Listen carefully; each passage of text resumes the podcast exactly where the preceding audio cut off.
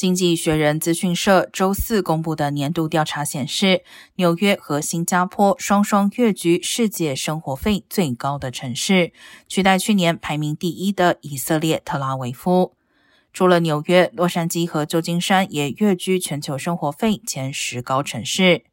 经济学人资讯社这一份八月至九月调查涵盖一百七十二个主要城市，物价平均飙涨百分之八点一。